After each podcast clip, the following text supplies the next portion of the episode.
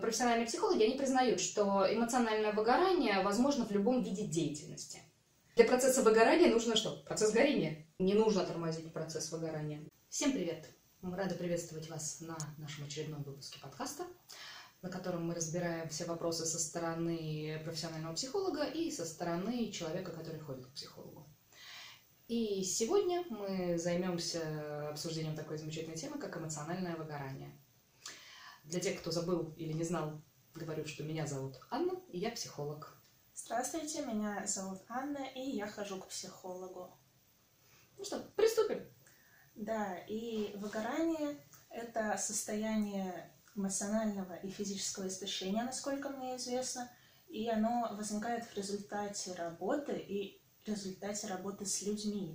И мне хотелось бы узнать, только ли с работой связан этот термин? А вообще, изначально, когда появился термин эмоциональное выгорание, он действительно относился только к работе, причем в таких сферах, где ты постоянно должен был контактировать с людьми. То есть не обязательно была работа с людьми непосредственно. Но там к зоне риска относились такие люди, как пожарные, например, полицейские, которые, возможно, не напрямую контактируют с людьми, но работают для людей. Через какое-то время термин очень сильно расширился, психологи начали заниматься, как обычно, когда какой-то термин у нас становится модным, какая-то проблема становится хайповой, говоря современным языком. Естественно, э, его расширили на все сферы деятельности. Это, наверное, уже в 2000-х. Термин эмоциональное выгорание вообще перешел со, со сферы профессиональной деятельности на вообще сферу любой деятельности. То есть выгореть можно от ведения домашнего хозяйства, от э, постоянных тусовок с друзьями, от чего угодно. То есть сейчас этот термин, ну, особенно в обиходе, настолько расплылся, что можно услышать, э, я не знаю, я вот занималась любимым хобби, а сейчас я просто выгорела. С точки зрения профессиональной психологии, еще в 2019 году эмоциональное выгорание попало в международную классификацию заболеваний, но не как заболевание, а как психологический диагноз. То есть э, нельзя сказать, боже мой, я тяжело болен, у меня эмоциональное выгорание. Нет, это психологическое состояние. Да, оно действительно признается специалистами, но спешу, может, расстроить или, наоборот, обрадовать э, большую часть людей, которые утверждают, что они выгорели и больше ни на что не способны. У них никогда не было эмоционального выгорания. Вот, поэтому, особенно в наше замечательное время, когда у нас есть доступ к ресурсам, но нет возможности сфокусироваться на изучении этого ресурса дольше, чем 5 минут, и когда э, культурой правят одноминутные видеоролики, ну, конечно, да, очень легко поставить себе диагноз. У нас это сейчас модно. Если не депрессия, то эмоциональное выгорание, это у нас у каждого второго. Но профессиональные психологи, они признают, что эмоциональное выгорание возможно в любом виде деятельности. То есть главное здесь ключевое понятие деятельность. Профессиональная она или непрофессиональная, с людьми она или не с людьми, это не так уж и важно, не так принципиально в этом вопросе. Вот э, ты когда-нибудь испытывала симптомы эмоционального выгорания? Сейчас я сомневаюсь, а, и мне хотелось бы, наверное, спросить сначала о симптомах, потому что я знаю, что это может быть ухудшение концентрации внимания, усталость, э, нежелание общаться с кем-либо, ухудшение чувства юмора, это уменьшение креативности.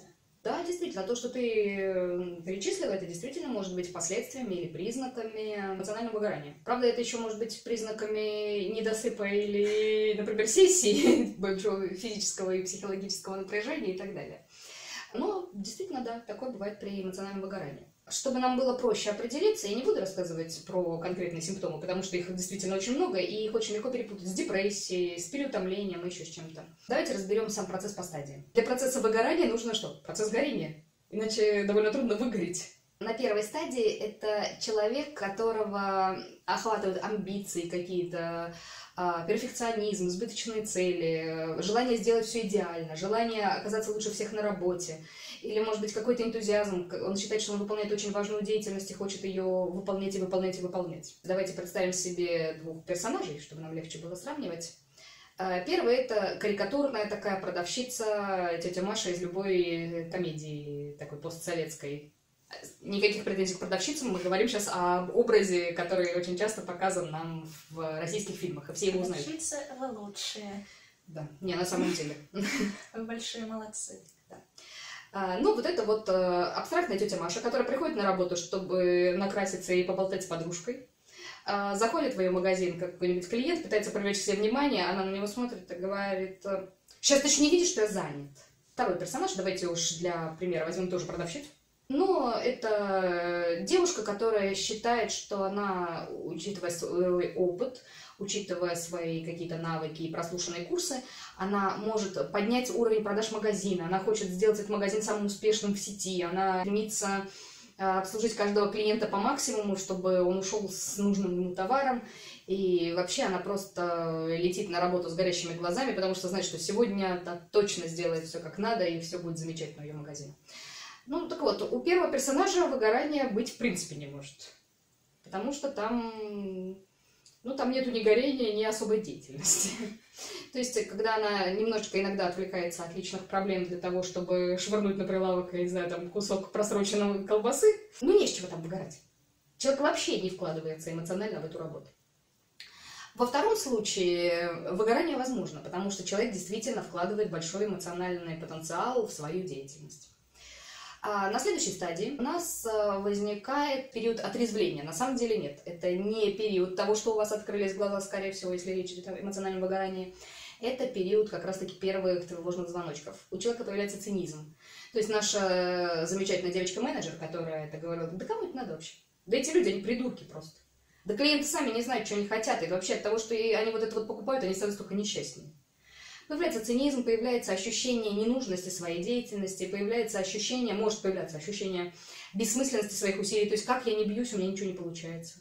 Своей какой-то никчемности, типа я каждый день все стараюсь сделать э, идеально, и каждый день шеф находит какие-то там эти. То есть э, с работы человек выходит опустошенный и расстроенный. При этом у нашей тети Маши все хорошо.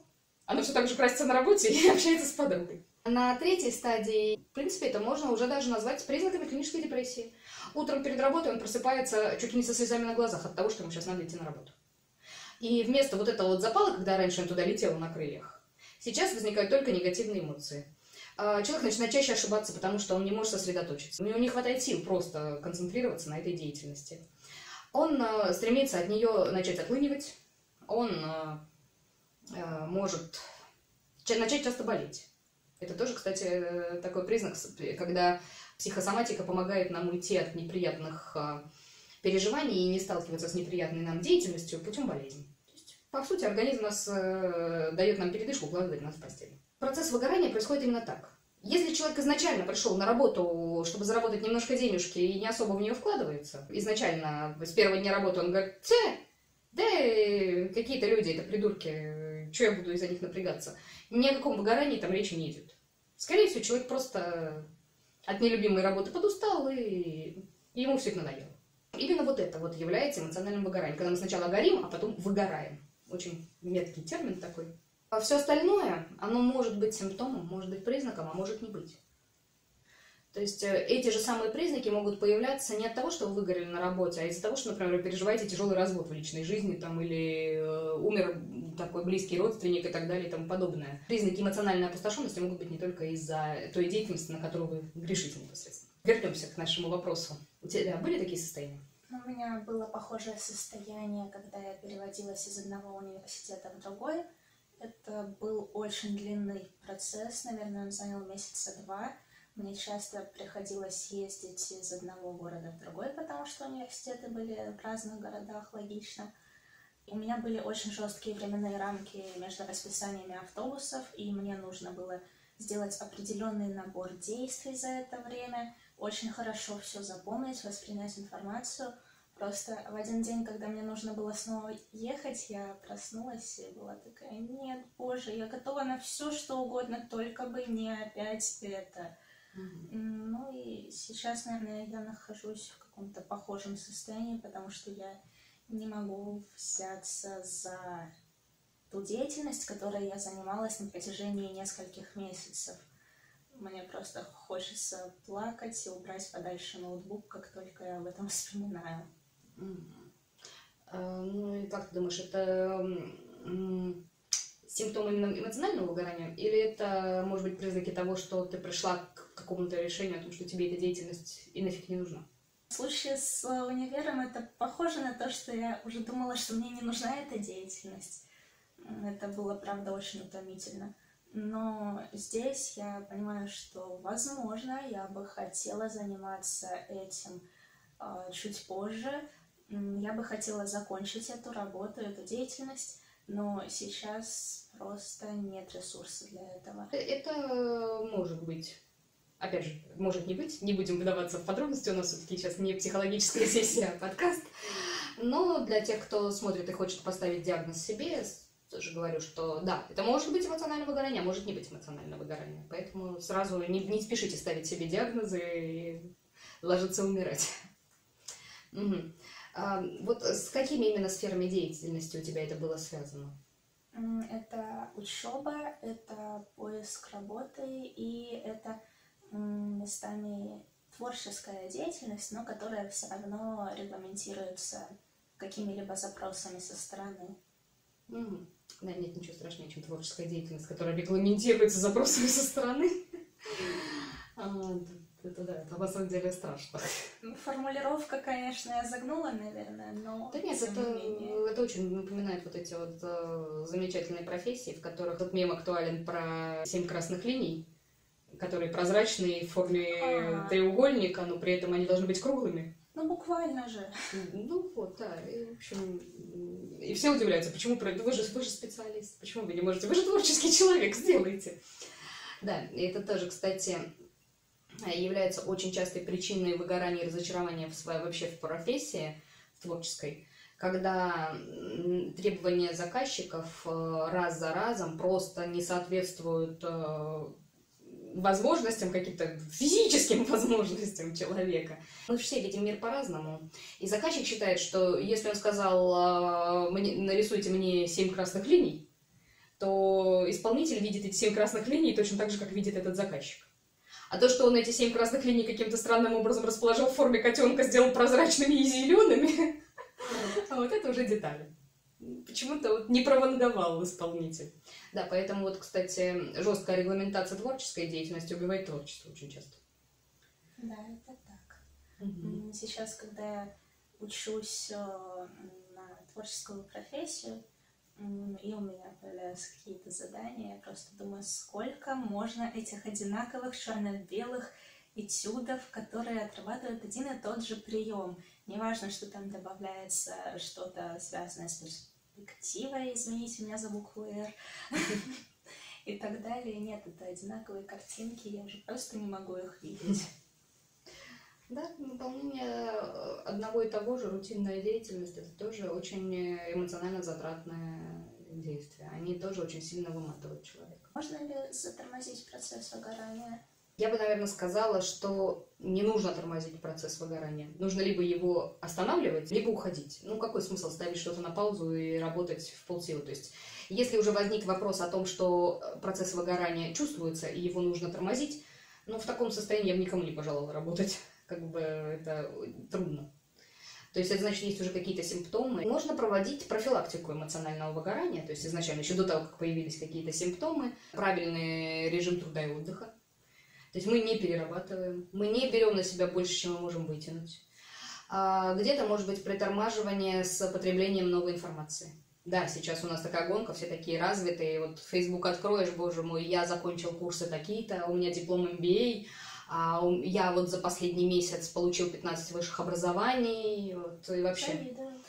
Так вот именно, что мы смотрим и завидуем все такие гиперуспешные, и начинается вот эта гонка, что человек перед сном вместо того, чтобы погулять и расслабиться, он начинает читать какие-то обучающие материалы, он начинает проходить какие-то курсы, тренинги. Нету гонки. Мы не лошади на ипподроме. Нам не надо быть успешнее, чем соседка или там сосед с этим дипломом MBA и 15 высшими образованиями. Золотое вот это правило, уже набившее оскомину, что мы должны быть всего лишь успешнее, чем мы были вчера, лучше, чем мы были вчера – даже оно э, весьма сомнительно. Ну, никому, ни у кого мы не занимали, ничего мы не должны. Ну, нет такого показателя, что если ты сегодня вот не лучше, чем вчера, и не прочитал этот вот э, тренинг перед сном, там что-то не поделал, то ты плохой человек. Да нет, отдыхать тоже надо. Потому что если мы превращаем нашу жизнь в одно только самоулучшение и постоянное саморазвитие, то тогда у нас нет жизни. У нас есть только саморазвитие и все. А как бы мы наверное, живем для того, чтобы жить, а не для того, чтобы только саморазвиваться. Давление со стороны общества, оно часто и вызывает эмоциональное выгорание. Мы слишком много вкладываем, мы вкладываем то, чего у нас нету. У нас нет этих моральных сил, Но мы их занимаем, берем в кредит и вкладываем, вкладываем, вкладываем. А когда мы понимаем, что что-то за месяц 15 высших образований не успели получить, и диплом MBA что-то у нас вот за выходные не появилось, и вообще вот э, супер успешный Стивен Кинг пишет каждый день по 2000 слов, а я там, я не знаю, там книгу год пишу, допустим. И у нас спускаются руки. Мы понимаем, что эмоции это надо в кредит, кредит взятые, надо же их отдавать как-то вот эти. А мы не получили ничего в нашей деятельности. То есть в банке эмоциональном заняли, отдавать нечем. И у нас возникает вот это вот чувство опустошенности, чувство выгоренности. А, хотя на самом деле изначально-то не нужно было себя впрягать в эту гонку. Вот. Поэтому давайте сразу договоримся. Эмоциональное выгорание мы не приостанавливаем, мы проводим профилактику. Мы в случае чего, ну в крайнем уж совсем меняем деятельность. А, что касается профилактики, я начала с того, что правильный режим труда и отдыха, реалистичные цели – Обязательно выделяем время для хоббей и прочих замечательных встреч с друзьями того, что нам приносит радость. Именно не в смысле, что вы хотите посидеть дома, отдохнуть, поспать или, я не знаю, там, повышивать, поплевать в потолок, но вы идете встречаться с друзьями, потому что это нужно для профилактики эмоционального выгорания. Нет, делаем то, что доставляет радость. И э, замечательная русская поговорка «делу время потехи час» она вовсе не о том, что делу огромное время, а потехе час. Нет, это о том, что нужно уделять время и потехе, и делу. Что оба аспекта очень важны. Учимся отстаивать свое мнение, свои какие-то права и свои личные границы, если начальство любит загружать лишней работой. Определяем, какую работу мы можем взять, а какую нет. Потому что очень часто, посмотрим правде в глаза, кто везет, на том и едут. Человек один раз согласился пойти на встречу, сделать какой-то дополнительный проект, второй раз, третий раз. В итоге через год у него нет выходных, ничего прочего, а начальник еще покрикивает, что он плохо работает в воскресенье вечером, что-то как-то медленно проекты сдает. Учимся так не делать, избегать таких ошибок. Четко разграничиваем, что вот это вот входит в мои рабочие обязанности, в мое рабочее время, а вот это делать я не буду. Вот в этом, собственно, и заключается профилактика. Вроде бы все привычно, все все знают, все знают о том, что замечательно записаться в спортзал, замечательно гулять перед сном, какую-то физическую активность себе посильную для того, чтобы развеяться. Но что-то мало кто делает. О действиях. Что ты делаешь, когда чувствуешь вот эти симптомы, которые мы можем отнести к симптомам эмоционального выгорания? Ну, прежде всего, я стараюсь позаботиться о себе, потому что когда я загораюсь чем-то, я могу напрочь забыть о том, что надо вовремя есть, достаточно спать, выходить иногда из дома и делать что-то другое. Если у меня есть жесткие дедлайны, то я стараюсь уложиться в это все как можно быстрее, чтобы не тратить лишних э, эмоций, лишнего ресурса на то, чтобы паниковать и э, бояться, что я не успею сдать работу или не успею там что-то доделать э, и правки какие-то внести. Ну и просто ощущаю себе время, чтобы потом спокойно отдохнуть и сделать что-то, что принесет мне радость. Ну, в принципе, это действительно замечательный универсальный набор действий. Видимо, интуитивно организм чувствует. А по природе 99% людей это не марафонцы, это спринтеры. То есть ежедневная такая не очень большая нагрузка, но ежедневная, постоянная нас выматывает гораздо больше, чем, например, какой-то там э, спринт перед дедлайном, когда мы вкладываемся сильно, а потом можем отдохнуть. И э, я не говорю о том, что нужно откладывать все на последнюю ночь перед дедлайном там, и делать все в ППХ. Но на самом деле такое, такой вариант организации труда и отдыха э, действительно для многих является эффективным чем распределение, как вот говорят, распределите понемножку на каждый день. Э, ежедневный небольшой стресс такой вот, ну, умеренный стресс, он иногда бывает вреднее, чем сильный стресс в течение короткого времени. Поэтому ничего не могу добавить. Действительно очень хорошее средство для борьбы, для предотвращения эмоционального выгорания. А знаете, есть э, теория, что человек наиболее эффективно работает к концу дедлайна. Так это не теория, это, как я называю, синдром жареного петуха, который клюнул в одно место, это, это практика. Есть тоже замечательная народная мудрость о том, что дело занимает ровно столько времени, сколько ты на него да, отведешь. Наш мозг, он просто в состоянии стресса, когда его что-то стимулирует, ограниченной стройки и так далее и тому прочее, тому подобное, он э, может собраться и выдать очень хороший результат быстро. Опять же, правило Паретта. Я думаю, все помнят это замечательное распределение, что 20% времени дает 80% результата, и 80% времени это остальные 20% результата. Ну вот, когда у нас есть э, месяц для выполнения какого-то проекта, 80% этого времени мы рассусоливаем, через каждые 5 минут, там, я не знаю, заглядываем в социальные сети, ой, а тут э, мама попросила помочь, ой, а здесь надо срочно приготовить покушать, ой, а сериал-то сам себя не посмотрит, тем более сегодня там последняя серия и так далее и тому подобное. А когда уже есть реальная опасность в виде дедлайна, всего тут уже не до сериалов, тут уже и, там иногда и не до покушать. Конечно, тогда в этот момент э, мозг собирает все свои ресурсы, выкладывается – и, как я уже говорю, для многих это действительно более эффективный способ работы, чем ежедневное вот это вот потихонечку, полигонечку. Да, это не работает не во всех видах деятельности, чаще всего это относится именно к проектам каким-то, когда нужно выдать именно результат, а потом есть время расслабиться. Ну, понятное дело, что в профессии, например, врача такое не, не пройдет. Он не может э, полмесяца отдыхать, а потом отработать со всеми больными, там, я не знаю, за неделю. Речь идет именно о каких-то творческих сверхусилиях, а не об обычной работе. Ну, тут э, еще получается, что если в начале работы мы ее растягиваем и каждые пять минут делаем перерыв и все такое, то каждый этот перерыв у нас присутствует какая-то фоновая тревога э, за то, что у нас неоконченная работа и дедлайн-то приближается. Да. Вот э, выгорание. Да, естественно. Тут получается, что ты сама себя же еще и поругиваешь. А, боже мой, я прокрастинирую. Вот это вот прокрастинация, это тоже бич 21 века. Понятное дело, что люди всегда любили откладывать действия на потом, но сейчас же у нас есть термин прокрастинация. И очень много умных статей о ней. А, по сути, прокрастинация, она бывает двух типов. Первый, когда вы на самом деле не хотите это делать. Вы не хотите заниматься этой деятельностью. И, в принципе, она вам нафиг не нужна. И если вы не хотите себе в этом честно признаться, ну или, например, нужно это делать, ну, деньги, как бы, нету другой возможности заработать деньги, то да, мы начинаем рассусоливать, мы начинаем придумывать кучу себе неотложных дел, листать ленту до посинения, до того, как пальчик отсохнет. А второй тип прокрастинации – это когда просто, особенно в творческой работе, когда мозг проводит подготовительную работу. Вот нам надо садиться и начинать делать проект. И ты начинаешь, боже мой, у меня страх чистого листа. Мне нужно срочно что-то начать. Это далеко не всегда универсальный совет. Иногда бывает такое, что мозг в фоновом режиме обрабатывает всю информацию о проекте, чтобы выдать наилучшее какое-то решение, с чего это дело все начинать. А, иногда, да, иногда это действительно затуп, затор такой, который нужно протолкнуть. Ну, вот многие творческие люди наблюдали за собой, когда он ходит, ходит, ходит, ходит, думает, думает, думает, думает оп, идея пришла. Хотя вроде бы занимался совершенно другим. Вроде бы гулял там по лесу, собирал цветочки и вдруг понял, как ему написать книгу, например, ну, какой сюжетный ход сделать. Или а, какой дизайн тут подойдет именно под это. То есть прокрастинация это не всегда зло. Вернее, я бы сказала, что это всегда не зло. Это либо сигнал организма о помощи, крик просто, да прекрати ты этим заниматься, ну займись уж чем-нибудь то, что тебе нужно.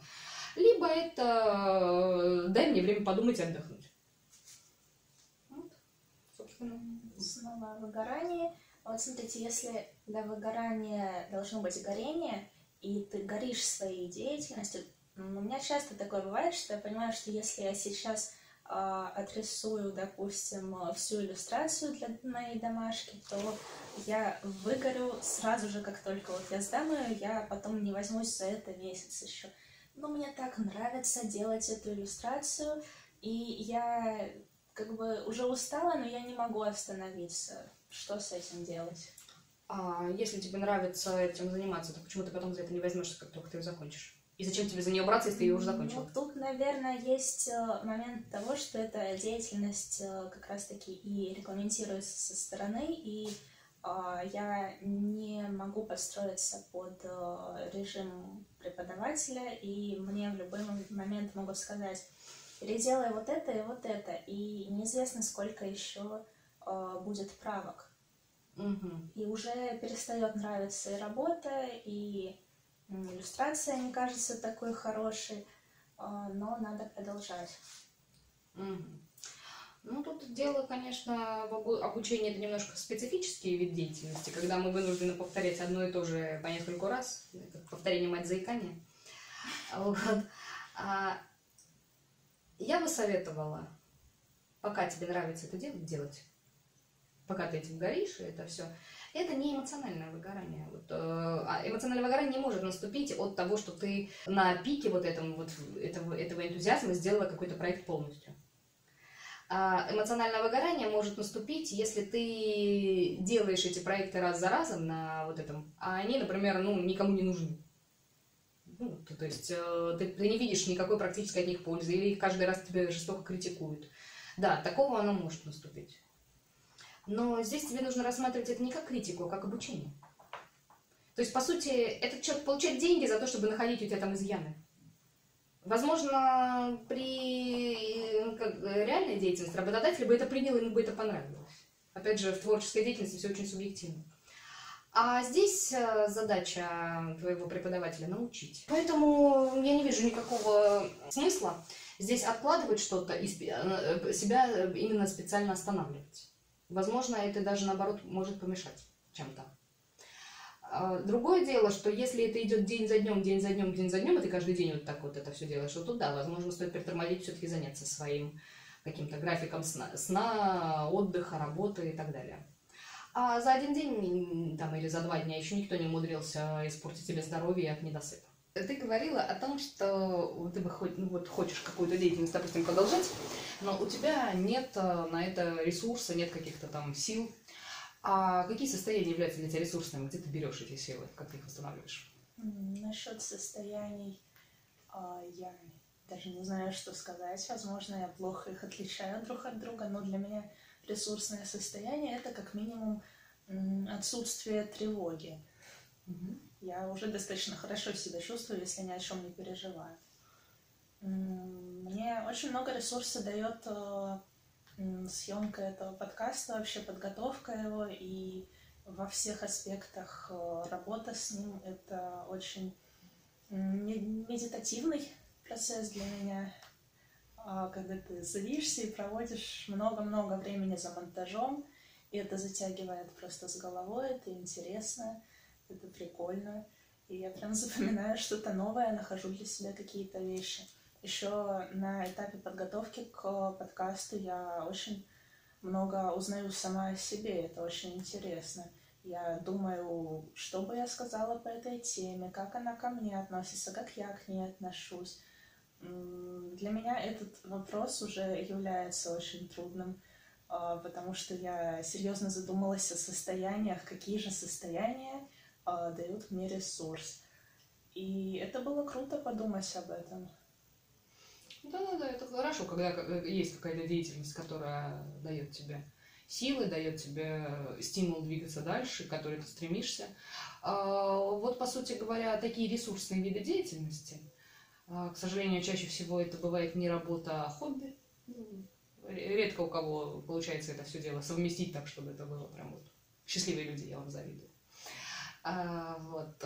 И именно эти состояния помогают нам сохранить баланс и не выгорать. То есть они дают так называемое топливо, которое мы используем потом в деятельности.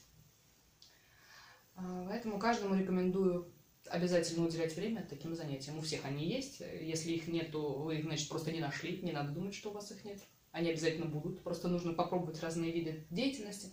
Чаще всего это творчество, чаще всего это общение с друзьями. Причем не пьянка, когда вы там, не знаю, в клубе где-то там под гремящую музыку поглощаете коктейли, а общение, именно действительно эмоциональное. Это могут быть какие-то танцы, физическая активность, э, не знаю, пинбол, что угодно, где вы взаимодействуете с другими людьми или э, физически как-то действуете. Да, я знаю, что для многих э, спорт является очень ресурсным занятием, это, мне кажется, касается не только того, что это очень весело и интересно, но еще и такой штуки, как э, нейромедиаторы. Это помогает э, нормально существовать. Ну, наши организмы в течение эволюции были заточены под то, что мы э, целыми днями бегаем э, или хотя бы ходим, ищем еду, там, отбиваемся от саблезубых тигров, я не знаю, там, гоняем стадо мамонтов. А, вот. А сейчас мы что делаем? Мы сидим по 8 часов, это ладно, если по 8 часов в офисе. Наш организм под это не заточен. Наш организм даже не приспособлен для того, чтобы так долго сидеть. Сидение вообще не является для человека естественным состоянием. По сути говоря, наше тело лучше всего приспособлено к тому, чтобы ходить и лежать. И древние люди, они так и делали в течение многих-многих тысяч лет. Они очень-очень много ходили, очень много двигались, бегали, потом они лежали. Потом мы начали заниматься земледелием и там, сельским хозяйством, э, скотоводством и так далее. Посидеть тоже особо было некогда там как бы. А, вот. А сейчас э, из-за гиподинамии наш организм просто не может функционировать э, так, как он привык в течение многих-многих лет эволюции. Всего за какие-то сто лет мы не можем изменить те механизмы, которые формировались в течение тысячелетий. Поэтому да, естественно. Точно так же, как и домашние кошечки, которые любят носиться, просто чтобы сбросить избыток энергии. Точно так же, как домашние собачки, которые нужно много бегать и гулять. Просто потому что двигательная активность это важно. И для гормонального, и для нейромедиаторов, естественно. Все это очень важно. Сколько может длиться выгорание? Во-первых, э, в психологии вообще нету каких-то четких сроков. Ну, не точно это наука. А, во-вторых, это все очень зависит от а, человека и от степени стресса, который, которому он подвергается. То есть а, менеджер в офисе, понимая, что его перекладывание бумажек как-то не очень хорошо, ну, не приносит какого-то сильно значимого результата для общества, это одно дело. А врач скорой помощи, который каждый день сталкивается со смертью, нищетой, не знаю, какими-то ужасными жизненными ситуациями, при этом страшным переутомлением и нищенской зарплатой, это совершенно другая ситуация. То есть, э, естественно, что это зависит и от того, насколько изначально наша, нам эта деятельность нравилась, насколько мы считали ее важной, насколько у нас сохранилось ощущение важности этой деятельности, насколько силен стресс, насколько сильна мотивация и так далее. Даже от э, уровня перфекционизма это может зависеть. Э, человек может выгореть за годы, а может за месяцы у тебя есть какой-то вид деятельности, которой ты когда-либо занималась, но больше никогда к ней не приступишь, потому что выгорела полностью? Наверное, нет. Даже если мне сейчас что-то очень сильно не нравится и надоедает, то я знаю, что я передохну и снова возьмусь за это. Ну, это как раз-таки замечательный ключевой момент, который отличает эмоциональное выгорание просто от сильной усталости. Потому что э, все мы, особенно на эмоционально затратных работах, мы все устаем и устаем очень сильно. Бывает, что такое, когда человек вечером возвращается после какого-то очень тяжелого дня домой и думает, что да чтобы я еще раз, да никогда, да брошу нафиг эту работу, ненавижу все. А потом, получается, на следующий день выходной доспался, отъелся, и что-то как-то уже вроде как и хорошо, а в понедельник уже глаза горят снова бежать на работу. В общем, если вы испытываете такое, это не эмоциональное выгорание. Это просто синдром а, резкого переутомления. И это все лечится отдыхом. Можно ли справиться с э, синдромом выгорания без помощи психолога или психотерапевта? И как помочь себе, если вы вдруг выгорели, но не можете обратиться к психологу? А, ну, начнем с последнего вопроса. Если вы выгорели, то помощь тут одна – сменить вид деятельности. Продолжить бесполезно после, если наступило вот это состояние, когда уже все равно, когда эта деятельность уже больше не зажигает абсолютно, а вызывает только отвращение, ее можно только сменить. Причем, может быть, сменить, я не говорю, что если вы, например, были художником там, или дизайнером, или там, не знаю, копирайтером, вам нужно бросить эту работу и все. Возможно, вам просто стоит поменять фирму, в которой вы работаете. Иногда этого бывает достаточно, потому что выгорание, оно не всегда связано с самой деятельностью, оно очень часто связано с внешними условиями. То есть, э, когда вы уже выгорели, тут нужно что-то менять. Помогать уже бесполезно. Без психолога и психотерапевта, да, с этим, конечно, можно справиться. На выгорание влияет две группы факторов. Это внешние факторы и внутренние факторы. А внешние факторы – это условия труда, отношения с начальством в коллективе, а, это объем работы, это степень ее ответственности, это оплата работы. То есть, э, да даже условия в офисе и сколько вам до него нужно добираться. А внутренние условия – это степень вашего перфекционизма, это отношение, степень ответственности, отношение к работе, насколько вы способны а, постоять за себя и не взять лишнюю работу на себя, допустим. А, психолог может, конечно, помочь, но он может вам помочь только с внутренними факторами. К сожалению, внешние факторы очень часто имеют гораздо большее значение здесь. А с ними психолог ничего не сделает. Он не пойдет не поговорит с вашим шефом, чтобы он вас не грузил. Он не передвинет ваш офис ближе к дому там, и не повысит вам зарплату. А, поэтому очень четко надо разделить, что именно вас тяготит больше. Психолог может вам помочь, например, с вашим перфекционизмом, потому что он никому не приносит ничего хорошего, ни вам, ни начальству, от него одни беды. А он может вам помочь с вашей мотивацией, может вам помочь просто даже разобраться в себе. То есть а, к психологу, я не говорю, что к нему не надо обращаться. Обращайтесь, это замечательно, это поможет, это поможет разобраться в себе, это поможет расставить приоритеты, замечательно все. Но в этом плане человек может прекрасно помочь себе сам, просто даже изменив внешние условия. С внутренними тоже не надо работать, потому что на новом месте тоже самое может повториться. Если вы также будете вкладывать 150% своих эмоций в работу, а у вас их всего 100. А когда ты чувствовала те симптомы, о которых ты рассказывала в начале нашего подкаста, где ты искала помощь? Где ты искала какие-то ответы, решения, как ты с этим справлялась? Я старалась дать себе просто отдохнуть и позаботиться о себе, как я уже говорила. И, да, но, но как ты к этому пришла? Ты искала где-то помощь у психолога, ты смотрела информацию в интернете, может быть, по, по вопросу? Нет, это скорее было что-то внутреннее, как э, такой сигнал психики и организма, я больше не могу, я так не справляюсь, надо что-то с этим сделать, что-то поменять или просто отдохнуть. Давай просто пофантазируем, как ты думаешь, тебе нужна была в этот момент помощь психолога и какого-то специалиста? Или того, что ты сделала, было вполне достаточно? Этого было достаточно на тот момент, но я поняла, что э, в этом прослеживается некоторая тенденция, и с этой тенденцией уже следовало разбираться с психологом потому что я не думаю, что самостоятельно я бы смогла с ней справиться. Угу.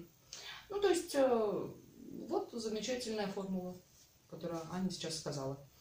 Э, действуем по обстоятельствам, прислушаемся к своей интуиции, думаем, нужна ли нам действительно здесь какая-то профессиональная помощь. Если вам вы сменили работу, допустим, и теперь работаете в удобном офисе с нормальным начальством, и все хорошо, ну, ну, я не знаю, есть ли смысл тратить деньги. А если вы э, понимаете, что это повторяется из раза в раз, и действительно, наверное, проблема не в начальстве и не в работе, а проблема в вашем внутреннем отношении, ну, то да-да, возможно, стоит поискать помощи специалиста.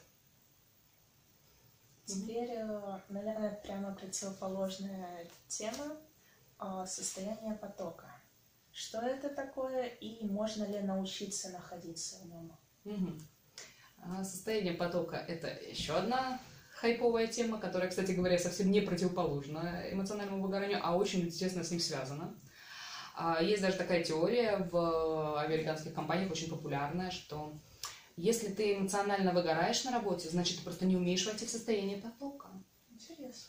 Да, ты просто такой вот непоточный лузер. Состояние потока это эмоциональное состояние во время выполнения какой-то деятельности, когда ты чувствуешь эмоциональную вовлеченность в эту деятельность и практически отключаешься от внешних факторов. То есть ты полностью погружен в эту работу. Она доставляет тебе э, радость, если не эйфорию, именно сам процесс вот этого выполнения.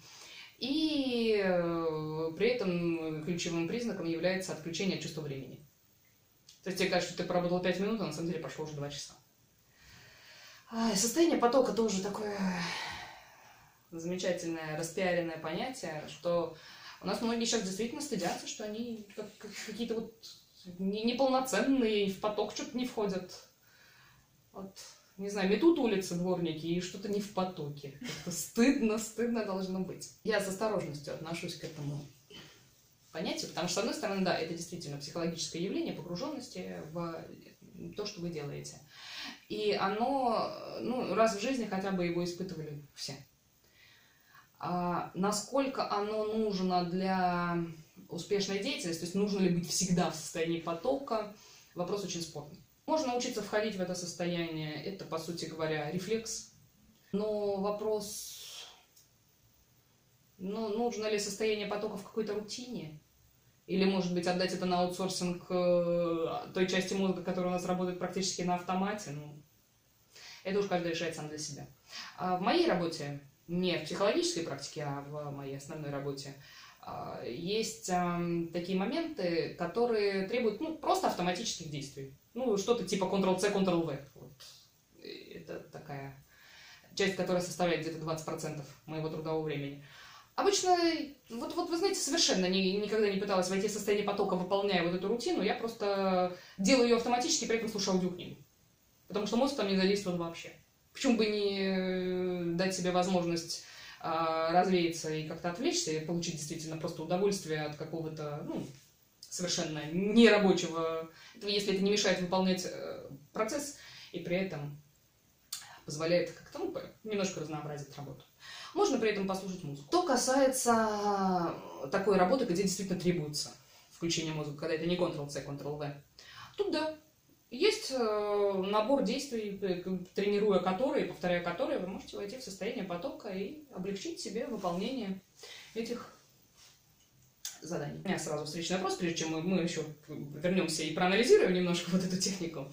А, но сейчас встречный вопрос. Ты чувствовала состояние потока? Ты когда-нибудь его испытывала? Мне в голову приходит сразу два случая, и насчет одного из них я сомневаюсь, но насчет Второго нет, я думаю, это точно было состояние потока. А, когда я рисовала, я могла просто погрузиться в это на много-много часов, и ко мне подходили и спрашивали, ты когда вообще последний раз из-за стола вставала? Мне было вообще все равно на это, мне было так интересно рисовать, мне так нравился сам процесс, и уже одна та мысль, что я занимаюсь этим, а, что я рисую, что-то такое прикольное, интересное, меня очень радовало и доставляло мне удовольствие. Mm-hmm. Но здесь, я думаю, опять немного спорный вопрос, потому что все-таки частично я делаю это ради результата. А, результат э, рисования — это картина, иллюстрация. Мне было одинаково приятно и рисовать, и видеть результат своей работы. Было ли это состояние потока? Вообще ключевым э, признаком состояния потока является наличие цели. А. Потому что поток, он всегда стремится к чему-то. Когда река течет, она течет к морю. То есть э, э, состояние потока не бывает просто так. Поэтому да, то, что тебе ты стремилась к какому-то результату, никак не отменяет того, что это было состояние потока, а даже наоборот его подчеркивает. Вот, кстати, постановка цели правильной э, есть один из э, механизмов э, вхождения в состояние потока. пришло время уже рассказать о вот этих вот, о, методике вхождения. Да? А, первое, что нужно сделать, чтобы войти в состояние потока, это, как я уже говорила, поставить цель. Цель не должна быть простая, то есть это не должна быть цель заполнить табличку, перепечатывая из другой таблички. Вот. И это не должна быть запредельная цель. Если вы ставите себе задачу на вечер э, доказать теорему Ферма, ну, как бы, вряд ли, вряд ли. А, то есть цель средней достижимости. Она должна быть достаточным вызовом, но при этом она не должна превышать э, ваши знания, умения и навыки. Второе. Это убрать главное зло современности. Телефоны, мессенджеры. Все подключать малейшее отвлечение выводит из состояния потока. Самое оптимальное – это поставить будильник на какое-то время, например, через несколько часов, чтобы не забыть поесть, там, допустим, или там, не опоздать на работу, еще что-нибудь такое. Дальше. Это успокоиться и прийти в, спок... в такое умиротворенное состояние. То есть не должно быть никакой тревоги. А, не должно быть никаких мыслей, боже мой, дедлайн, дедлайн, дедлайн, дедлайн. Нет, эти мысли все убираем. Для этого можно принять душ, можно пойти погулять, там 15 минут, пробежаться вокруг дома, поприседать, потанцевать, попеть, что угодно, что вас расслабляет. То есть э, расслабляем тело и ум, убираем внешние раздражители, садимся и начинаем делать. Что начинаем делать, неважно в вашей деятельности. То есть э, не надо думать, что вы сразу попадете в состояние потока и с первых фраз там в книге, с первых штрихов рисунка и так далее вы сделаете что-то гениальное. Просто садимся и начинаем делать. Не можете начать писать книгу, начните писать что-нибудь. Этот параграф, который вы там напишете, абзац, не знаю, там несколько слов, всегда можно убрать, а дальше это дело пойдет само. Не можете начать рисовать, начинайте рисовать хоть что-то. Не знаете, как подступиться к какому-то проекту, начинайте набрасывать самые абсурдные идеи. Да, я видела в ТикТоке одна девочка рассказывала, что когда она не может взяться за курсовую, она пишет короче. И начиная с короче уже пишет работу. Да, э, тут работает любой пример. Главное начать писать. Это снимает главный стопор мозга. Потому что мы еще почему-то считаем, что если мы что-то фиксируем на бумаге, будь то рисунок, там, не знаю, что угодно, там, план действий или это, это должно быть что-то гениальное и просто вот идеальное. Как только мы понимаем, что писать можно все что угодно, блок этот снимается. Потому что, короче, это действительно не гениально. И, в общем, после этого она идет так по нарастающей. Дальше мы продолжаем двигаться на, навстречу нашей цели. То есть вот у нас цель, которую мы поставили. И мы к ней двигаемся, двигаемся, двигаемся. При этом нельзя не отвлекаться, ничего такого. А, желательно избежать каких-то там, ну, предупредить, например, родственников, чтобы, если вы дома работаете, чтобы они вас не дергали через каждые пять минут и так далее, тому подобное. Мозгу требуется, во всяком случае, поначалу около 30 минут, чтобы войти в это состояние. До этого не надо сидеть, так, боже мой, боже мой, я работаю уже 15 минут, где поток, где поток. А, то есть это придет. А, может быть, не с первого раза, но потом э, это все дело у вас выйдет на автоматизм и начнет получаться все быстрее и быстрее. Отличным способом является выработать у себя рефлекс. Все мы немножко собаки Павлова, то есть, допустим, вы проводите какой-то ритуал. Не знаю, зажигаете ароматическую свечу, э, завариваете себе определенный вид чая, э, что угодно, что приучит ваш организм и станет сигналом, что сейчас мы садимся работать и работаем продуктивно в этом потоке. Конечно, опять же, это все может сработать только если деятельность вы хорошо знаете, и если вы э, видите в ней какой-то смысл, скажем так. Тупое копирование, выполнение работы, которая вам давным-давно уже осточертела, вы ее знаете как свои там пять пальцев, ну, никогда она вас не ведет, что вы там не делаете. Хоть на голове стоите, хоть э, все чаи перепробуете, там, ну, не будет от этого состояния потока. Ваш мозг просто перейдет на какие-нибудь другие свои мысли, и отдав эту работу в автоматический режим. Такая вот краткая схема. Ничего сложного, нужна просто тренировка и немножечко организованность. И будет вам поток. Как ты считаешь, состояние потока, оно обязательно для творчества? Или хорошие результаты возможны и без него? Я думаю, что скорее обязательно, потому что лично а, для меня, если я сажусь э, что-то делать, понимая, что у меня куча дедлайнов, что мне надо это сделать, что я не хочу абсолютно этим заниматься, я никогда не сделаю хорошей творческой работы. Нужно действительно быть вовлеченным в процесс, чтобы сделать красивую, хорошую работу, интересную, чтобы она а, нравилась а, не только тебе, но и а, кто-то видел, что ты вложил в нее какие-то теплые эмоции, ты ее любишь. И ее, естественно, тоже любят, потому что понимают, как она а, для тебя была важна и дорога на момент создания. Если просто штамповать картинки или тексты по регламенту, этого, конечно же, не будет. Я бы с тобой сейчас согласилась, но не, не, не полностью.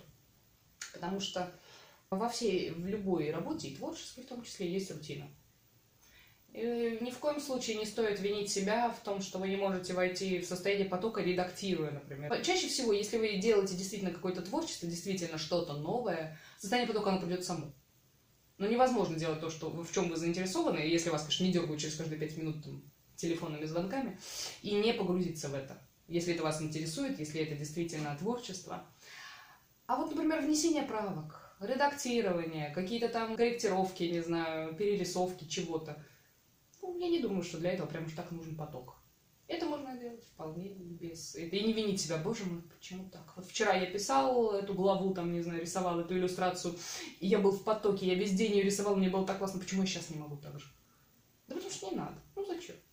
Получается у вас хорошо. Не получается, ну не стоит себя за это казнить. И говоришь, да что ж со мной не так-то? Все нормально.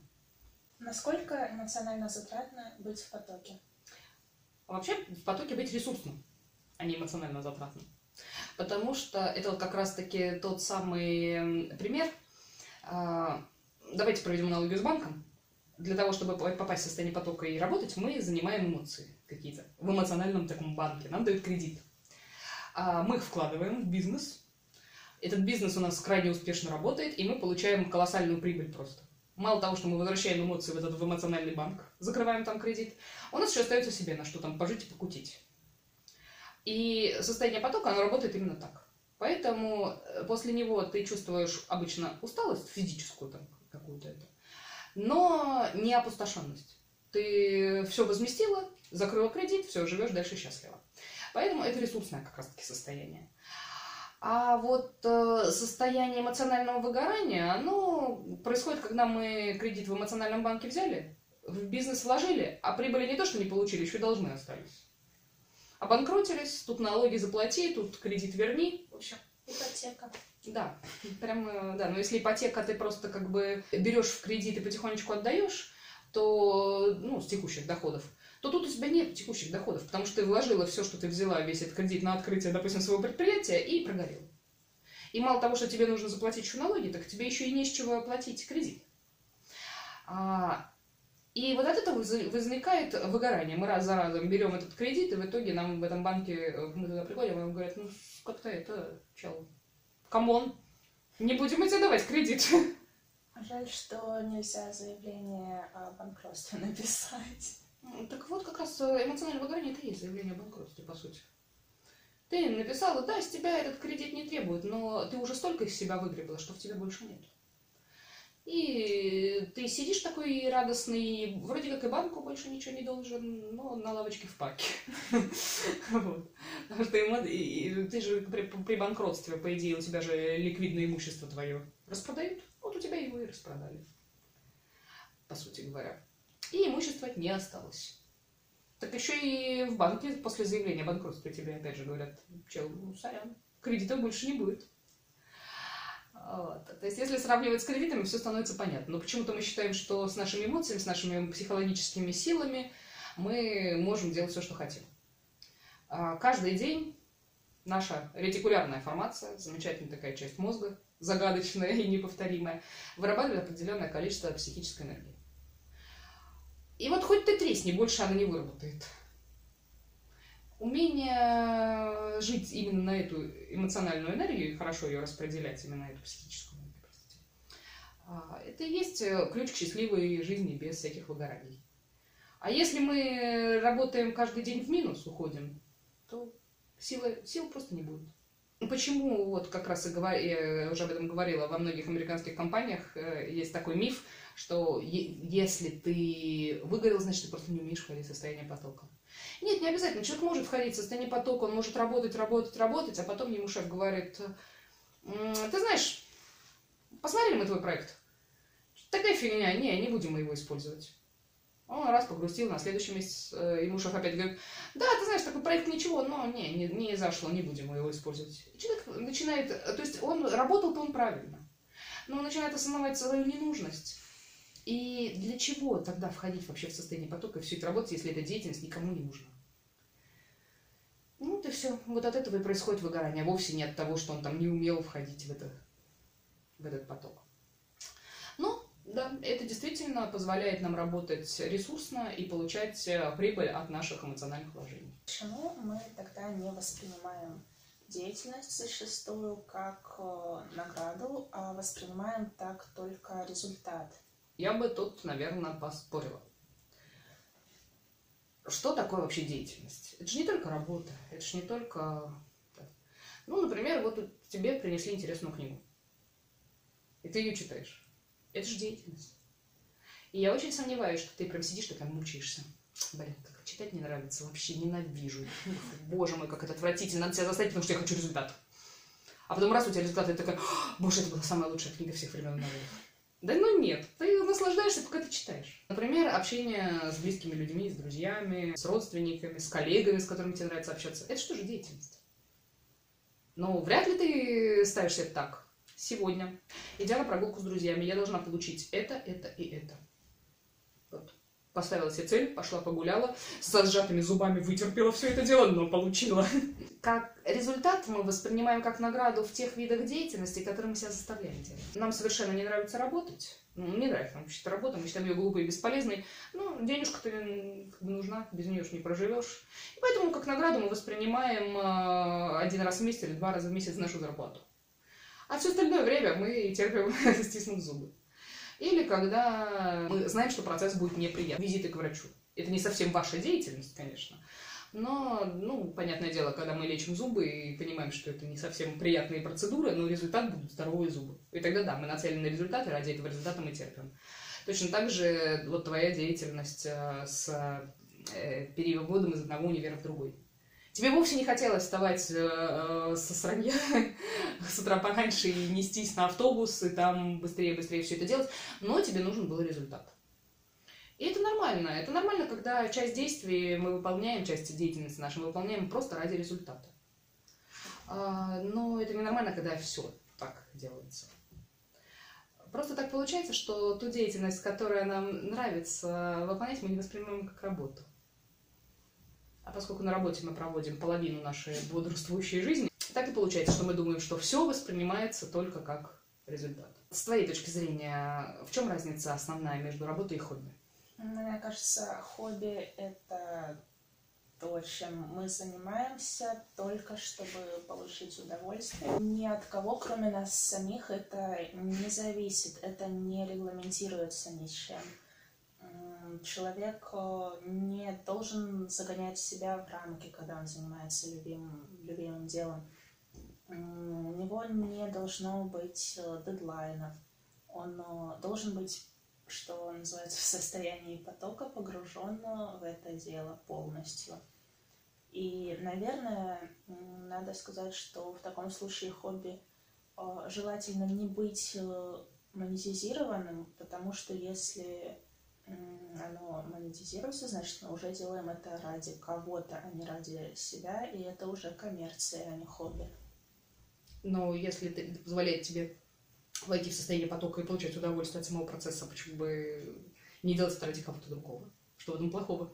От творчества не будет э, перерыва, ты не сможешь сказать, блин, чел, я сегодня что-то не в ресурсе, и мне бы хотелось э, на какое-то время отложить это. Я не знаю, когда я снова возьмусь, когда ты только сам с собой договариваешься об условиях этой деятельности, то очень легко перестроиться под свои потребности. Если э, в этом процессе появляются вторые, третьи лица, то это уже не так. Ну, знаешь, вот я не очень с этим согласна. А, да, понятное дело, что этот идеал, где сделайте хобби своей работой, и вам не придется работать ни одного дня в жизни, это, конечно, чушь. Работать придется в любом случае. А, но вот насчет монетизации хобби я бы не была с тобой так прям согласна, потому что тут надо знать, как ее монетизировать. Если, допустим, ты любишь рисовать и устраиваешься работать а, а, ну, допустим, я не знаю, дизайнером, который вот постоянно рисует, тогда да, тебе приходится учитывать требования руководства, и ты там уже не скажешь, простите, я не в ресурсе, хотя это зависит от фирмы и зависит от графика загруженности и твоей востребованности. Я так подозреваю, что востребованные специалисты вполне могут сказать, простите, я не буду брать этот проект, я не в ресурсе. Вот. А если ты, допустим, продаешь свои готовые картины, которые ты рисовала, когда тебе именно это, этого хотелось, это, то тут я не вижу, как это влияет на как это ограничивает твою деятельность. Хочешь рисуй, не хочешь не рисуй. Просто картин не будет на продажу и все. Вот, то есть э, подход, если вы хотите монетизировать свое хобби, то должен быть такой подход, чтобы не превращать это в обузу, потому что тогда у вас просто не будет хобби, и все. А если вы нашли способ это дело как-то приспособить, то почему бы нет? Сама по себе коммерция и делание чего-то для других, она не убивает хобби, она делает еще и более ценным. Потому что когда результаты вашего труда востребованы в обществе и важны кому-то, кроме вас, это очень-очень э, ресурсное состояние. Одно дело нарисовать картину и получить удовольствие от процесса, а потом посмотреть на результат и сказать, боже мой, какая классная картина, и повесить ее себе на стену. А совсем другие ощущения, когда после всего этого другой человек говорит, боже мой, это восхитительная картина, отдам за нее деньги, хочу, чтобы она была у меня. И тогда этот, этот труд и этот результат становится еще более ценным. Но тут надо понимать, что это субъективно, и кто-то может сказать об этой же картине, которая будет висеть на стене у вас или другого человека. Фу, что это? Это отвратительная работа. И чтобы это не убило желание заниматься этим творчеством, этим хобби, нужно очень четко понимать, насколько все субъективно могут воспринимать ваше хобби. Ну, тут, по сути, даже тогда для такого и монетизировать-то хобби не надо, чтобы получить такое разочарование, если это действительно э, сильно волнующий вопрос. Э, тут сразу скажу, что ну, изначально глупо вообще принимать в расчет мнение других людей насчет вашего хобби. Э, потому что это ваше хобби. И неважно, что вы любите делать в свободное время, на присосках ходить по стенам, э, рисовать или, не знаю, строить замки из кошачьей шерсти – ну, вообще не важно. Пока это не приносит вреда окружающим, это только ваше дело. И если это ресурсное состояние, если это все классно, то э, оценки других людей не должны вообще никак влиять на ваше. То есть, да, понимание того, что это значимо для кого-то еще, это очень социально важный фактор. Все мы помним вот эту замечательную пирамидку Маслоу. Э, и самоактуализация – это, по сути, не просто творчество ради творчества, это творчество ради общества. То есть это творчество, которое приносит кому-то пользу. То есть получив э, не признание, а понимание того, что кому-то это нужно, оно очень сильно возвышает. При этом понимание того, что кто-то этого не понимает и не признает, не должно принижать. Замки из кошачьей шерсти, они так же важны, как хождение на присосках по стенам, если это дает ресурс, если это дает вам эмоции положительные. Поэтому не бойтесь монетизировать хобби, если оно, ну, если есть такая возможность. Потому что, честно, я вот никак не могу придумать, как монетизировать хождение на присосках по стенам. Перформансы. Ну, кстати, да. да. То есть, ладно, монетизировать можно любое хобби. Но главное чувствовать грань. Человеческий негатив, он будет всегда. Он не должен никак влиять. А человеческий позитив должен быть сигналом для того, чтобы получать из этого еще больше эмоций. Поэтому я бы не стала проводить э, грань между работой и хобби именно по этому принципу. И то, и другое может приносить радость, и то, и другое может приносить деньги, и то, и другое может приносить ресурс и выводить в состояние потока. Тут все зависит от того, как вы все это дело организуете, от сферы деятельности и от везучести, что ли, я не знаю, от кармы в прошлой жизни, можно тут на много чего. А, ответственность перекладывать да. По сути, мы сами все решаем в своей жизни, и мы сами можем всегда извлечь максимум из той ситуации, которая у нас есть. Разобрались? Ну, я надеюсь, что да. Если есть какие-то вопросы, может быть, мы непонятно о чем-то там сказали, может, что-то недорассмотрели, пишите их в комментариях, мы с удовольствием на них ответим. Можете предлагать интересные для вас темы, которые мы можем рассмотреть и обговорить. А, Ждем от вас обратной связи, это будет очень приятно. Спасибо, что были с нами, спасибо, что смотрели или слушали. Да, всем спасибо и до свидания. До следующего выпуска. Увидимся.